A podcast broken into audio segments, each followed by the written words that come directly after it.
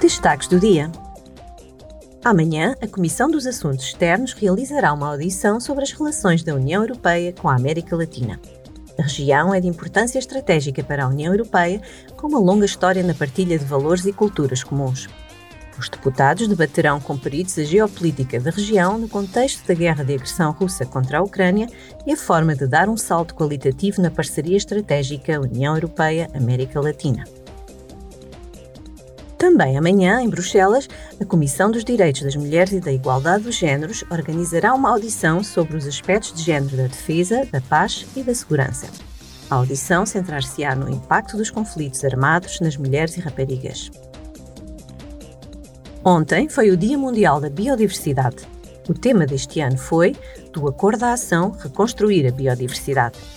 A fim de lutar contra as alterações climáticas e a perda de biodiversidade, o Parlamento Europeu aprovou, na sessão plenária de abril, o novo regulamento para combater a desflorestação mundial. A nova legislação obriga as empresas a garantir que os produtos vendidos na União Europeia não conduziram à desflorestação nem à degradação florestal.